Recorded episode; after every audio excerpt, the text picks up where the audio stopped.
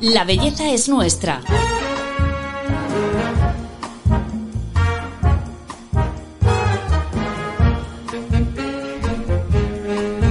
Un podcast de Telva. Sabemos que no debemos exponernos al sol en las horas centrales del día, que hay que llevar sombrero y que debemos aplicar crema solar. Pero ¿sabes elegir el protector que mejor te va?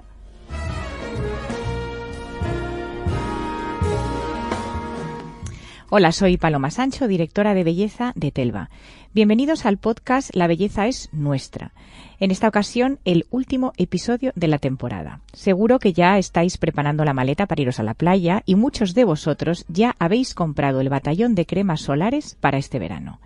Los hay de amplio espectro para niños, con maquillaje, en bruma, con filtro mineral o químico, de marca blanca.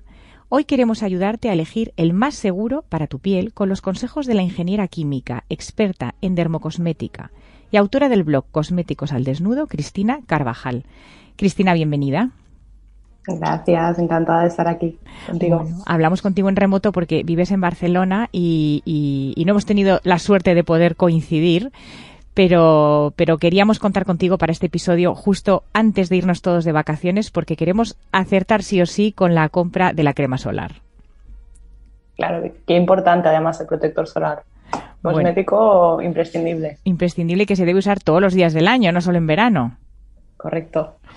bueno, si quisiéramos desnudar una crema solar, analizarla como si fuera con un escáner, ¿por dónde empezamos? ¿Cómo, cómo leemos este producto cosmético? Bueno, yo aquí creo que se nos está yendo un poquito de las manos. El otro día lo comentaba por Instagram. Em, hay un poco de exceso de información y nos está generando confusión. Y en el caso de los protectores solares, eh, son una de las fórmulas eh, que yo considero más complejas. para que os hagáis una idea, yo soy una friki del mundo de la cosmética, tengo conocimientos químicos y, y demás, y yo hay muchas cosas del INCI de un cosmético solar que no miro. Entonces, yo lo que abogaría mucho es por eh, entender el marketing, por ayudarnos del marketing, por abrazar el marketing y empezar a comprar, eh, pues eso, fijándonos primero en el marketing. Eh, y simplificaría mucho, mucho, porque hablamos mucho de, pieles secas, de pieles sensibles, de pieles mixtas, de pieles grasas. Y yo en este caso sí que me iría, nada, o la tengo seca o la tengo grasa. Y entendiendo por ¿Qué textura quiero yo? Es decir, eh, y, hay que escoger. O no soporto notarme algo en la piel, es decir, quiero una textura que, es, que, desaparezca. O bien necesito un poco de untuosidad, es que no me gusta que me quede tirante. Hay que escoger un poco eh, entre, estas dos. Si yo, por ejemplo, escojo, eh, ¿tú cuál escogerías, Paloma? ¿Cuál sería, cuál sería la tuya? Pues la mía sería en textura crema, pero de estas que se absorben rápido. O sea, no te gustaría sentirla en mm, piel. Claro, sentirla no, nada. Claro. Entonces, eh, las, que necesitan eh, lo contrario de lo que, bueno, lo que dices tú, que dices, no quiero sentirla, quiero una textura prácticamente invisible, tienen que buscar las siguientes palabras. Fluido, gel, emulgel, cremigel, también a veces le mete la palabra hidro, la palabra agua, la palabra water, toque seco o matificante. Vale. Con estas palabras es muy probable que acertemos. En cambio, si necesitamos, me queda la piel tirante, me pica, a mí me gusta sentirla un poquito, que me deje un poquito de, pues eso, de moliencia en piel, ahí habría que buscar crema, aceite, leche o bálsamo. Vale. Con esto ya tenemos el 50%. Y, y sobre todo, tener muy presente las palabras confusas que hay, sobre todo la palabra spray, porque vamos a comprar un spray y en nuestra mente ya nos imaginamos que, claro, como es un spray, pues eso va a ser ligerito y yo no me lo voy a notar. Pero no, no es eso lo que nos intentan decir. Hay que pensar en, que si es un spray, lo que nos están diciendo es que el producto es capaz de salir por los agujeritos. Y hay que pensar, ¿el agua sale por los agujeritos? Sí, pero el aceite también. Ya. es que lo que nos están diciendo es que tiene textura, pues eso, como el agua, como el aceite, y no como una manteca de karité, por ejemplo, que es pastiche. Solo nos están diciendo eso. Entonces, eh, si queremos un producto ligerito, hay que buscar eso, que ponga fluido, que ponga gel, que ponga muy gel. La palabra spray no es garantía, porque puedes tener, por ejemplo, una leche fluida o un aceite que salen fenomenal por el spray, pero luego eso se te va a quedar en piel y lo que tú crees que estás comprando luego vas a decir, ostras, ¿cómo puede ser que es en spray y no, y no, se me absorbe esto? Ya. O sea que lo primero es decidir la textura en función de lo que nos gusta y del tipo de piel que tenemos. Después, eh, elegir el filtro. Lo primero que te voy a pedir es que nos expliques qué es un filtro solar para que todo el mundo lo tenga claro. Sí, eh, al final un protector solar es un producto que lleva SPF, eh, valga la redundancia, es, es un producto cosmético que lleva un ingrediente que es un filtro solar.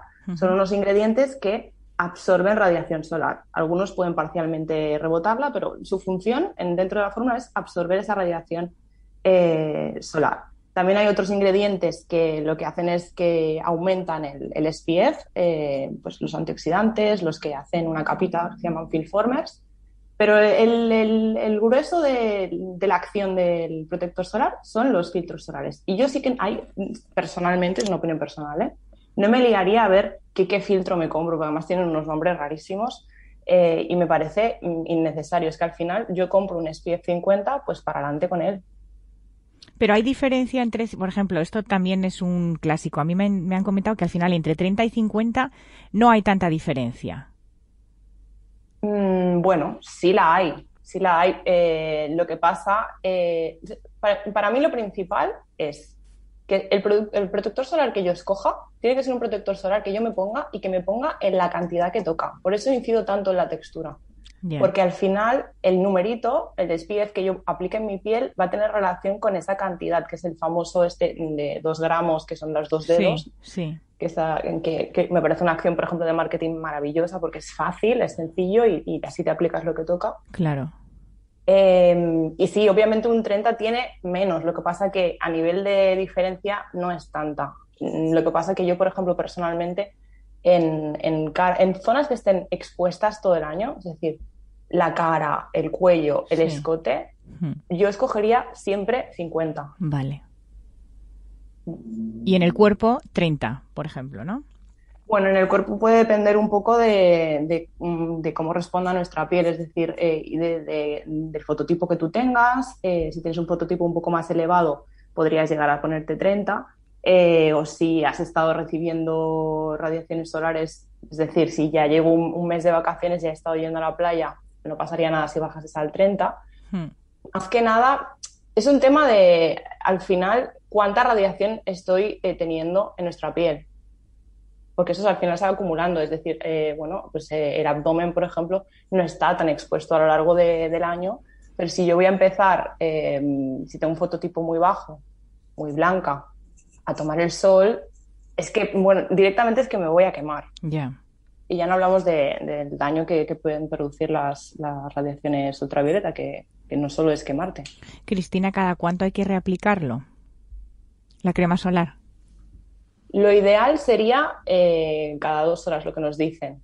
Después de cada baño, eh, simplemente para asegurarnos que. O sea, lo ideal es que siempre y en todo momento estemos protegidos.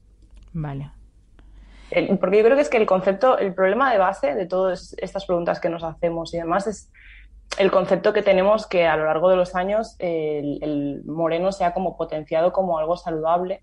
Ya. Y realmente hay que entender que, el, moreno de nuestra piel realmente es nuestra piel reaccionando al sol para protegerse del daño de las radiaciones ultravioletas. Ya. Cuando entiendes eso, lo que quieres es protegerte lo máximo posible para evitar este daño. Ya. Eh, y otra pregunta, Cristina, eh, ¿qué diferencia hay entre filtro eh, químico y filtro mineral? Que también esto es algo que la gente mira a veces en, las cremas solares. Sí, em, se diferencian en dos por, por el tipo de molécula que son. Es decir, están los filtros químicos que son orgánicos y los filtros minerales o físicos que son inorgánicos. Simplemente es por química. Pero en un principio sí que se creía que los minerales o físicos principalmente actuaban porque absorbían radiación, pero sí que absorben una parte, pero la gran mayoría la, reflejan, igual que los químicos.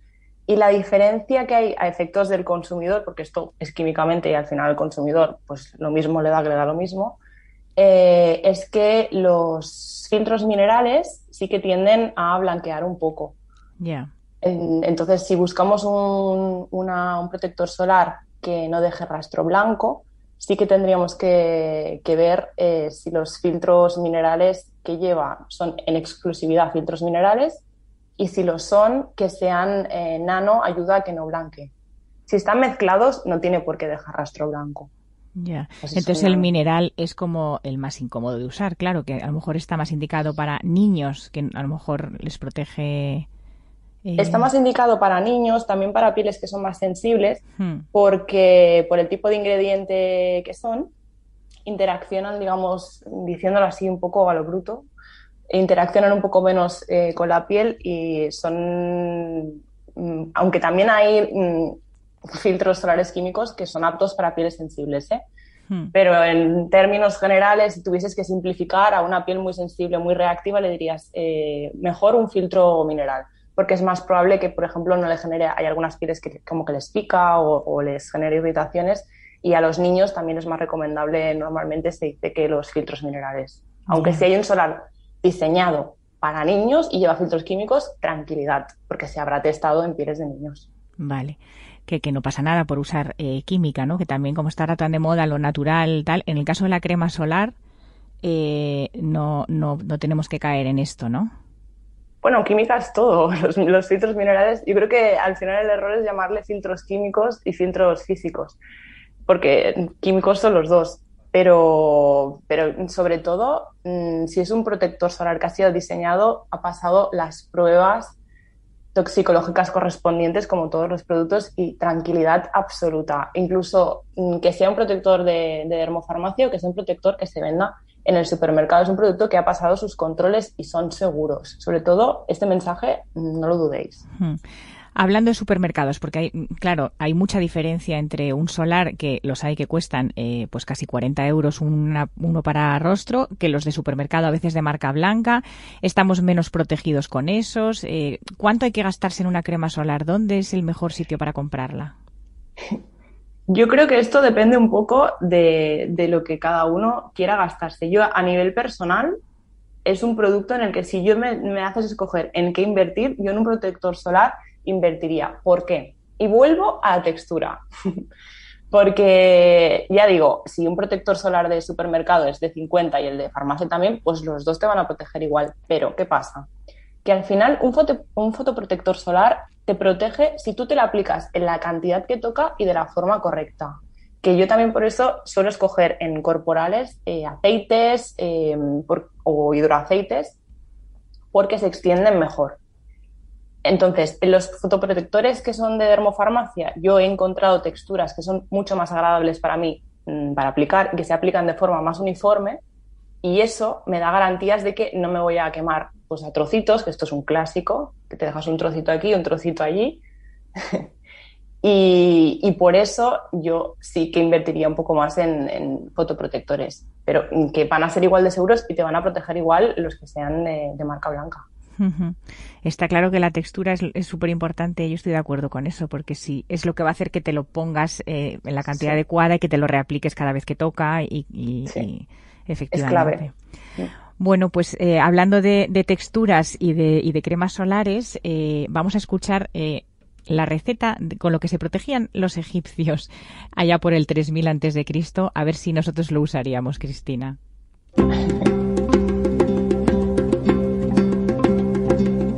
Los egipcios fueron los primeros en el uso de protectores solares. En el 3000 a.C., esta civilización utilizaba ungüentos con salvado de arroz, jazmín y otros extractos de plantas. Sin embargo, el primer producto solar que se comercializó llegó en 1935, cuando el fundador de L'Oréal, Eugene Suler, sacó su aceite, Ambre Soler, con el filtro orgánico Bensil Salicilat que prometía ponerte moreno cinco veces más rápido sin quemarte. Pero el concepto de protector solar se consolidó, como tantos otros avances científicos tecnológicos, en la Segunda Guerra Mundial, gracias a Benjamin Green, al que las mismísimas fuerzas aéreas del ejército se lo solicitaron para poder proteger la piel de los soldados que estaban en el desierto. El precursor de los productos que hoy en día tenemos en nuestras casas fue un pastiche de petrolatum que con el paso de los años fue evolucionando en textura y efectividad hasta lo que hoy conocemos.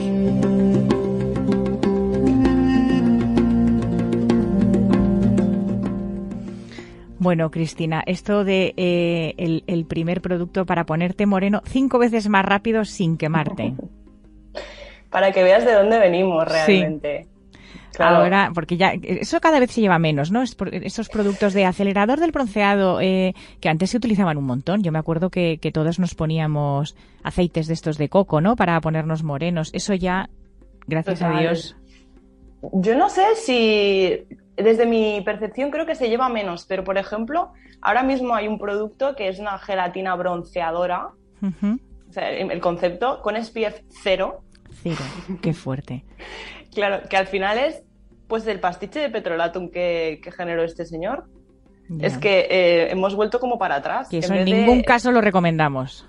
Mm, pues la verdad, si te lo quieres poner para ir a dar un paseo por la tarde-noche, pero para tomar el sol no.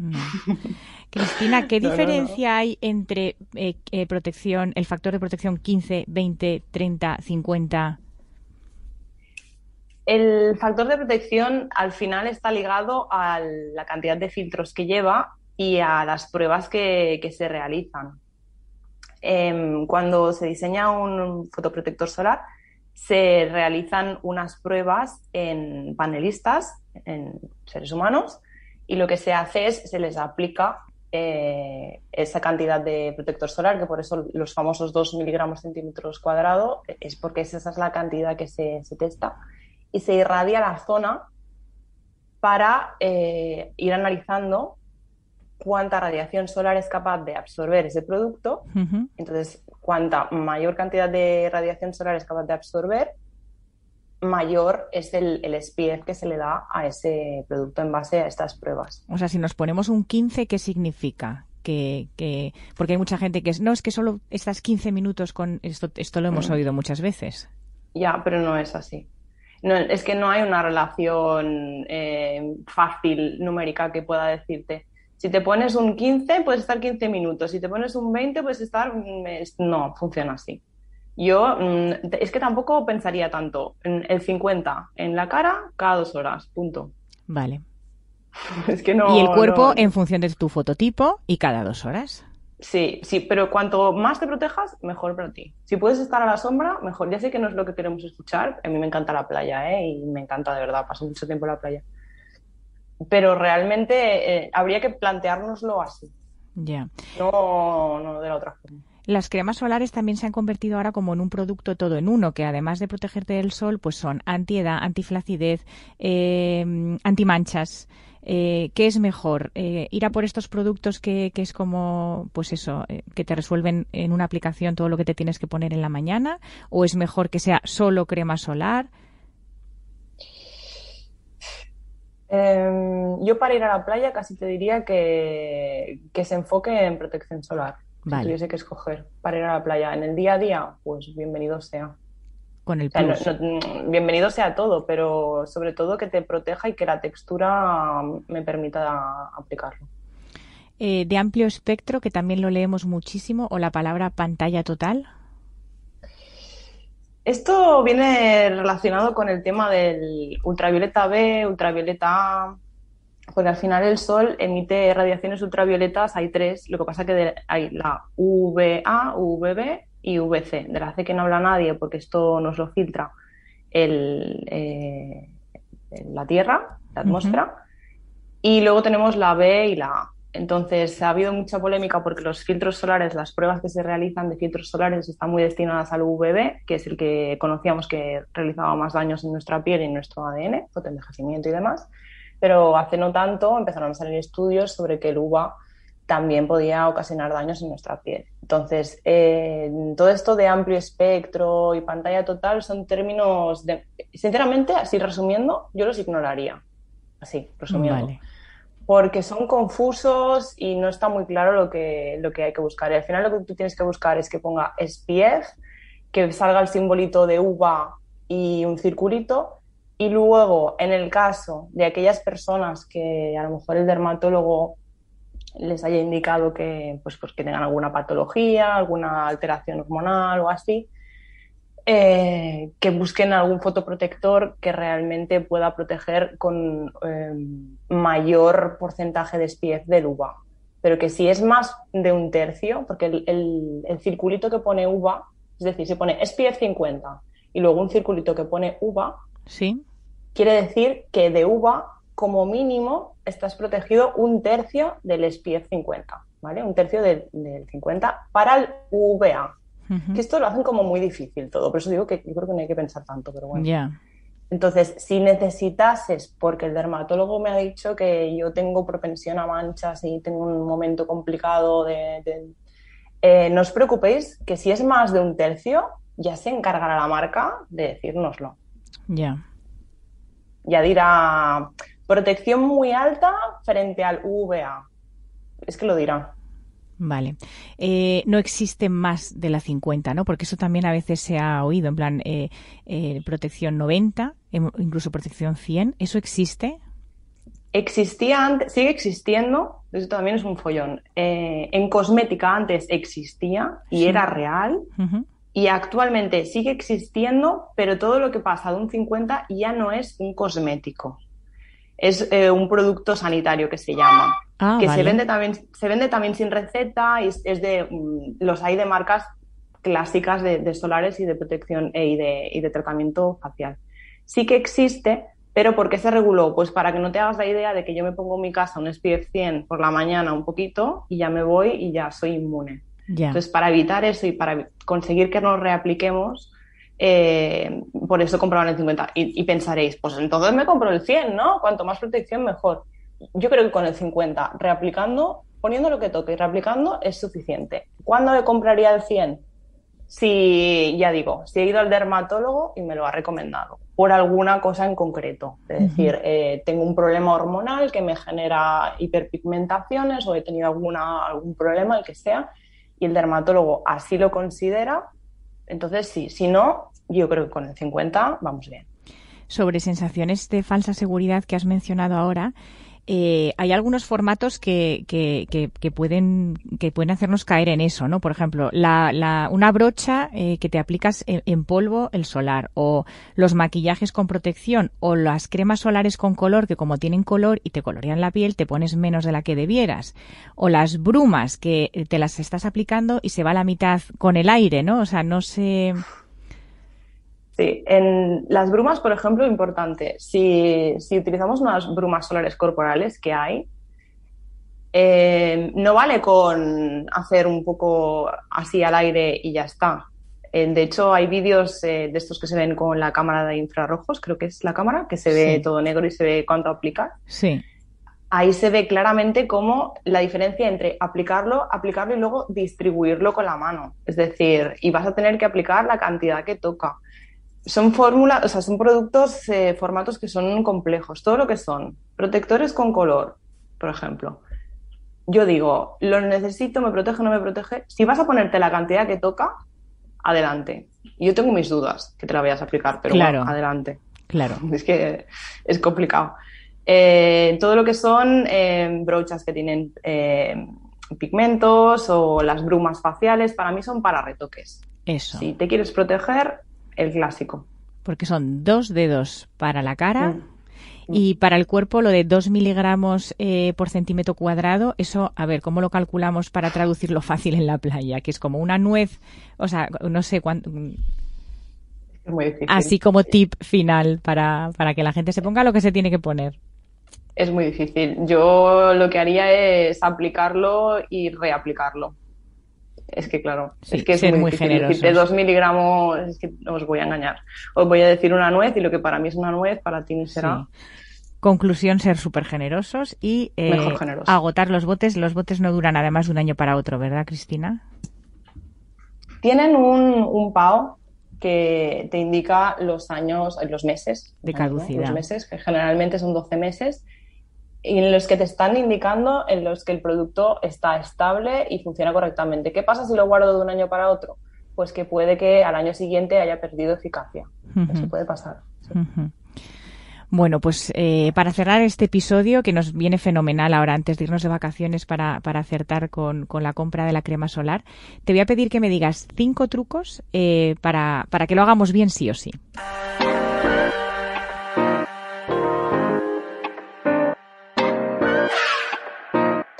Pues el primero sería lo que he repetido hasta la, hasta la saciedad, que sería comprar por textura, ayudarnos del marketing y escoger una textura que realmente consigamos aplicarnos la cantidad que toca.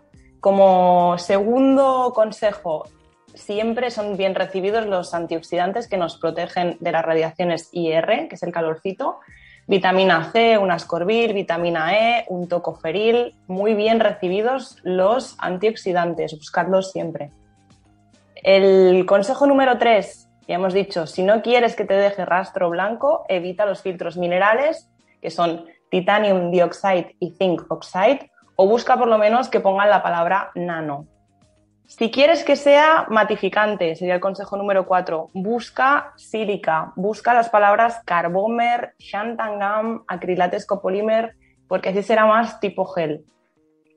Y por último, el quinto consejo, para los corporales, busca aceites secos o hidroaceites porque eh, será la forma más sencilla de aplicártelo y no dejarte partes sin aplicar. Se distribuyen mucho mejor que las cremas. Supongo que podría estar bastante cabreado con lo que me pasó, pero cuesta seguir enfadado cuando hay tanta belleza en el mundo.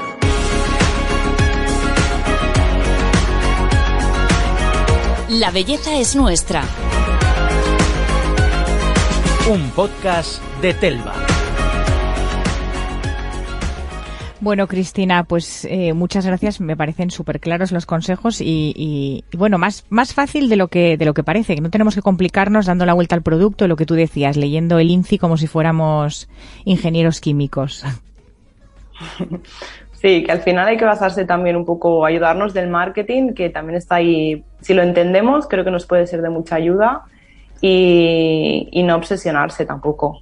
Bueno, pues. Y sobre todo eso, que lo, importante es aplicarlo en la cantidad que toca y así nos protegerá seguro. Pues tomamos muy buena nota de todo lo que nos has dicho. Muchísimas gracias por, por ayudarnos.